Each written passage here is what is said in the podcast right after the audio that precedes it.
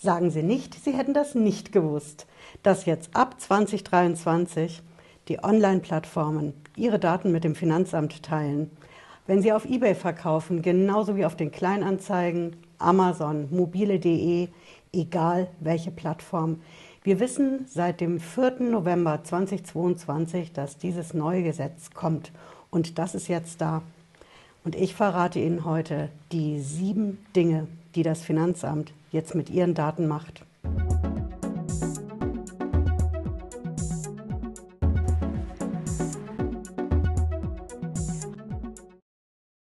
Hallo, schön, dass Sie dabei sind. Ich bin Patricia Lederer, ich bin Rechtsanwältin in der Frankfurter Steuerrechtskanzlei TexPro. Wir gehen direkt rein in den ersten Punkt. Sie können aber auch mit den Kapitelmarkern zu den Punkten navigieren, die Sie interessieren. Unser Punkt 1 ist, welche Online-Plattformen teilen denn jetzt Ihre Daten mit dem Finanzamt? Sind das nur die großen oder ganz bestimmte? Ich verrate Ihnen die Antwort, es sind alle, egal wie groß oder klein. Es ist eBay, genauso wie die Kleinanzeigen. Amazon, Airbnb, Uber, Etsy, ich kann sie endlos aufzählen. Und das ist auch eine Zuschauerfrage, die sehr häufig zu meinem eBay-Video kam. Ist das auch für die Autoplattformen?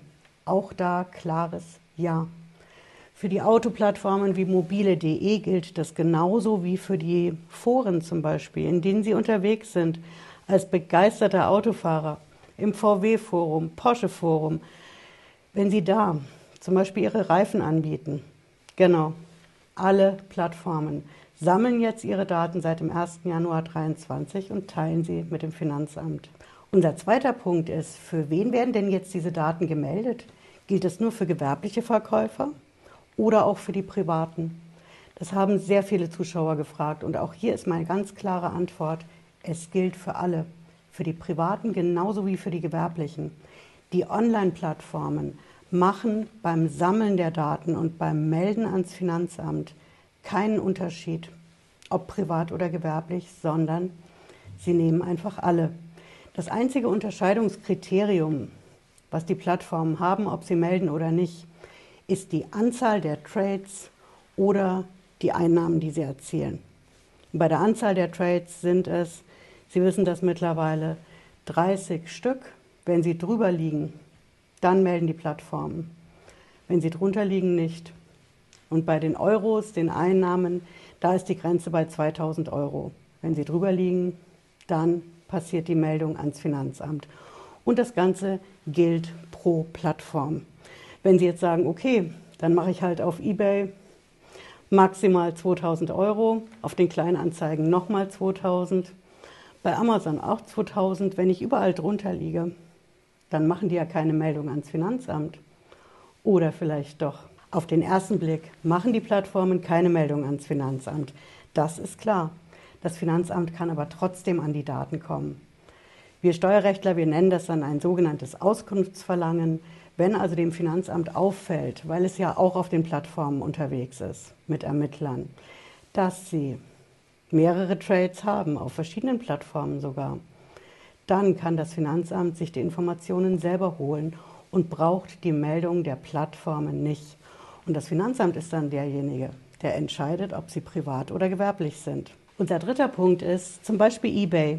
Die können doch gar nicht wissen, was sie da verdienen. Was nehmen die überhaupt? Nehmen die die Einnahmen, den Umsatz? Wenn sie da eine Anzeige schalten, zum Beispiel für einen Laptop, und dann haben Sie einen Kaufpreis. Woher weiß eBay, dass Sie den Kaufpreis auch wirklich kriegen? Bei den Kleinanzeigen. Sie treffen sich mit dem Käufer. Und vielleicht wird dann nochmal gehandelt. Das kann doch eBay gar nicht wissen. Und was ist überhaupt mit den Anschaffungskosten? Was Sie verkaufen, mussten Sie ja irgendwann mal auch kaufen. Woher sollen die Online-Plattformen da die richtige Zahl ans Finanzamt weitergeben? Ich verrate Ihnen, was weitergegeben wird und was beim Finanzamt auch ausgewertet wird. Und das sind die reinen Einnahmen aus Ihrer Anzeige. Gemeldet werden auch die Gebühren, zum Beispiel eben eBay-Gebühren. Aber das ist das, was beim Finanzamt ankommt. Was nicht ankommt, ist, was Sie früher mal bezahlt haben. Was Sie zum Beispiel für den Laptop mal bezahlt haben. Da erwartet dann das Finanzamt, dass Sie Ihre Ausgaben angeben was sie also ursprünglich bezahlt haben und was Sie jetzt beim Verkaufen verdient haben. Und die Differenz ist der Gewinn. Aber das macht das Finanzamt dann mit den Daten. Das findet nicht auf Ebene der Plattformen statt. Die melden die reinen Einnahmen. So kommen wir direkt zum Punkt Nummer 4 und das ist der Kaufpreis. Woher sollen denn die Online-Plattformen den richtigen Kaufpreis ans Finanzamt melden? Klar, wenn das über eBay läuft mit PayPal, dann kennen die Plattformen den Kaufpreis. Aber was ist in dem Beispiel von vorhin, wenn Sie über die Kleinanzeigen sich mit jemandem treffen und das Ganze womöglich auch noch bar läuft und nicht mit Überweisung oder PayPal? Woher nochmal sollen die Online-Plattformen den richtigen Kaufpreis ans Finanzamt melden? Die Antwort, verrate ich Ihnen, steht im Gesetz. Schauen Sie, ich habe auch das, wie immer sind die Quellen in der Videobeschreibung drin. Das ist dieses Plattformen-Steuertransparenzgesetz. Und da steht konkret drin, dass die Plattformen ans Finanzamt melden die Einnahmen, die ihnen bekannt sind, okay, oder bekannt sein müssten. Das ist die ausdrückliche Regelung im Gesetz. Also was müsste zum Beispiel den Kleinanzeigen bekannt sein. Wenn Sie sich mit Interessenten austauschen im Chat und da vielleicht schon über einen Preis einigen. Oder wenn Sie nach dem Verkauf eine Bewertung bekommen und vielleicht nochmal ein Feedback vom Käufer, in dem was zum Preis drinsteht. All diese Daten speichern ja die Online-Plattformen und genau die sammeln Sie für die Meldung ans Finanzamt. Wenn also in unserem Beispiel die Kleinanzeigen nicht wissen, was sie genau bar bekommen haben vom Käufer, weil sie sich persönlich getroffen haben, dann melden die Plattformen das, was in der Annonce steht. Und das kommt beim Finanzamt als Einnahme an. Damit kommen wir direkt zum nächsten Punkt. Denn seien wir mal ehrlich, wie soll denn das Ganze funktionieren? Wenn Sie sich mit dem Käufer treffen und Sie bekommen den Kaufpreis in Bar, sollen Sie dann ernsthaft eine Quittung ausstellen, dass Sie so und so viel Euro von Vorname, Name, Adresse für zum Beispiel den Laptop am so und so vielen bekommen haben? Korrekt. So ist die Idee vom Gesetzgeber. Denn das Finanzamt bekommt diese Daten ja nicht von der Plattform. Da bekommt es ja nur die Einnahmen laut Annonce. Also will das Finanzamt von Ihnen einen Beleg sehen. Was haben Sie wirklich eingenommen für den Verkauf?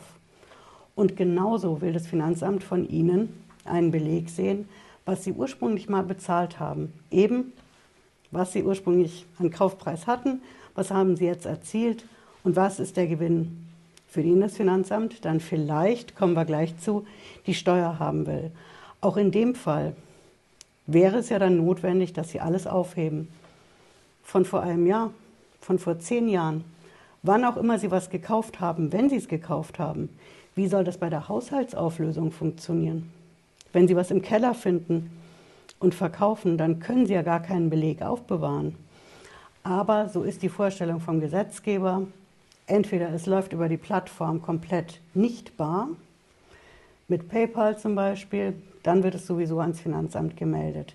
Wenn Sie das außerhalb der Plattform machen, dann müssen Sie den Preis laut Anzeige gegen sich gelten lassen, es sei denn, Sie haben die berühmten Belege für den Verkauf und für den ursprünglichen Kauf. Und selbst wenn, auch wenn Sie die ganzen Belege und Rechnungen aufgehoben haben, dann kann es passieren, dass das Finanzamt das nicht anerkennt. Zum Beispiel, weil Sie eine Thermoquittung haben und die ist nicht mehr so gut zu lesen nach vielen Jahren. Oder weil Sie eine Rechnung haben, die auf jemand anders lautet, weil Sie selber gebraucht gekauft haben. Es gibt viele Gründe, weswegen das Finanzamt sich weigern kann, ihre Rechnungen und Quittungen, die sie eben brauchen, um ihren Gewinn nachzuweisen, zu akzeptieren. Und für genau den Fall habe ich einen Tipp für Sie. Wehren Sie sich beim Finanzamt, legen Sie gegen den Steuerbescheid, den Sie dann bekommen, mit dem das abgelehnt wird, Einspruch ein. Wir haben bei uns im Shop auf den pepperpapers.de exakt für diesen Fall Einsprüche vorbereitet, die Sie machen können, wenn das Finanzamt Ihre Ausgaben nicht akzeptieren will. Damit kommen wir zum sechsten Punkt. Und das ist, wenn das Finanzamt dann diese Daten von der Plattform bekommt über ihre angeblichen Einnahmen, wäre das denn überhaupt so schlimm? Da gibt es doch bestimmt einen Freibetrag. was jeder Mensch in Deutschland steuerfrei im Jahr verdienen darf. Und solange Sie darunter liegen, haben Sie doch vom Finanzamt gar nichts zu befürchten, oder? Ich habe mich, als ich für das Video hier vorbereitet und recherchiert habe, mal im Netz umgeschaut, was da an Informationen zu diesem angeblichen Freibetrag stehen. Und ich verrate Ihnen was. Die Informationen sind falsch. Dieser Freibetrag, der soll ja angeblich 600 Euro sein. Sie lesen das nicht nur auf der Bildzeitung, die das in einem Interview mit einem Steuerberater bringt. Sie lesen das zum Beispiel auch auf kapital.de, dass, solange Sie nicht in der Gewerblichkeit drin sind, Sie einen Freibetrag von 600 Euro hätten. Und alles, was Sie an Gewinn bis zu 600 Euro machen, ist steuerfrei. Das stimmt nicht. Was stimmt, ist, dass wir diese 600-Euro-Grenze im deutschen Steuerrecht haben. Das ist korrekt. Aber die gilt nur für ganz bestimmte Dinge. Konkret gilt die für die sogenannten Spekulationsgeschäfte. In der Steuersprache nennen wir das die privaten Veräußerungsgeschäfte. Aber was dazu konkret zählt, ist nicht jeder eBay-Trade oder jeder Verkauf auf mobile.de, sondern die Spekulationsgeschäfte. Die haben Sie immer nur dann, wenn Sie was kaufen und weniger als ein Jahr behalten, bevor Sie es verkaufen. Das ist die sogenannte Spekulationsfrist. Und sie gilt auch nur für besonders wertvolle Dinge. Also nicht für Dinge, die Sie jeden Tag benutzen, wie zum Beispiel das Laptop, sondern für wertvolle Sachen, zum Beispiel Briefmarken, Schmuck, Münzen, Gemälde, nur dafür gilt diese Spekulationsfrist. Ja, ich weiß. Bevor Sie es sagen, sie gilt natürlich auch für Kryptowährungen und Immobilien, aber sie gilt nicht für den Großteil der Dinge, die auf den Online-Plattformen verkauft werden. Und das sind eben die sogenannten Gegenstände des täglichen Gebrauchs. So nennen wir das in der Steuersprache. Und wenn Sie jetzt wissen wollen, was zählt denn dazu, Frau Lederer? Was zählt zu diesen sogenannten Gegenständen des täglichen Gebrauchs, wenn es jetzt nicht zum Beispiel das wertvolle Gemälde ist. Ich verrate Ihnen das. Zum Beispiel der Hausrat, die Möbel, die berühmte Haushaltsauflösung, die Sie auf den Kleinanzeigen verkaufen. All das zählt dazu. Genauso aber auch Fahrräder, Autos. Wobei wir bei den Oldtimern oder den Supersportwagen, da wäre ich schon vorsichtiger. Aber Fahrräder und Autos zählen genauso dazu. Wir haben eine kleine Ausnahme reinbekommen durch ein neues Urteil Konzertkarten, Fußballtickets. Das wiederum zählt nicht zu den Gegenständen des täglichen Gebrauchs. Wissen Sie noch, die Champions League-Tickets, die ja meistbietend und mit richtig viel Gewinn verkauft worden sind. Das ist ein Spekulationsgeschäft. Liegt ja meistens eben dieses berühmte eine Jahr zwischen Kauf und Verkauf nicht dazwischen. Aber das ist die Unterscheidung, die wir im Steuerrecht machen. Ich würde mir also an Ihrer Stelle merken, die 600-Euro-Grenze steuerfrei. Das ist nur für die Spekulationssteuer. Spekulationssteuer gilt für Spekulationsgeschäfte mit der Spekulationsfrist. Dieses eine Jahr zwischen Kauf und Verkauf und auch nur für besonders wertvolle Dinge und eben nicht. Ja, die Dinge, die wir im alltäglichen Leben alle so benutzen. Ich zeige Ihnen auch mal die Quelle dafür. Das steht bei uns im, hier sehen Sie das, Einkommensteuergesetz. Sie finden den Link auch in der Videobeschreibung. Und da haben wir die Regelung mit den 600 Euro in dem 23er. Das ist der Paragraph, der eben diese privaten, hier sehen Sie das, Veräußerungsgeschäfte regelt, also unsere Spekulationsgeschäfte. Wenn Sie jetzt sagen, okay, schön und gut, dann ist doch das Ganze überhaupt kein Problem. Die Frau Lederer hat gerade gesagt, die 600-Euro-Grenze, die gilt nur für besonders wertvolle Sachen und sowas verkaufe ich ja gar nicht auf den Kleinanzeigen Gemälde, Briefmarken, Münzen, das habe ich nicht. Ich verkaufe diese Gegenstände des täglichen Gebrauchs. Und dann gelten diese 600 Euro ja nicht. Ist dann alles steuerfrei, was ich verkaufe? Ist es nicht. Denn die Frage ist nicht diese 600 Euro Grenze, sondern die Frage ist, wie schnell Sie in der Gewerblichkeit drin sind. Und das ist eben das, was das Finanzamt macht mit den Daten, die von der Online-Plattform zum Finanzamt gemeldet werden. Das Finanzamt schaut sich an, ob das privat ist oder ob es eben doch gewerblich ist. Und eine der häufigsten Zuschauerfragen unter meinen eBay-Videos ist, wie schnell bin ich denn jetzt in dieser Gewerblichkeit drin? Wo ist die Grenze? Gibt es da ein Limit? Ich verrate Ihnen die Antwort, es gibt kein festes Limit. Also zum Beispiel in der Art wie bis 1000 Euro ist es nicht gewerblich, bis 10.000 ist es nicht gewerblich. Solch eine fixe Grenze haben wir dafür im Steuerrecht nicht. Ich würde mir an Ihrer Stelle mal einen Vergleich merken und das ist der mit der Haushaltsauflösung.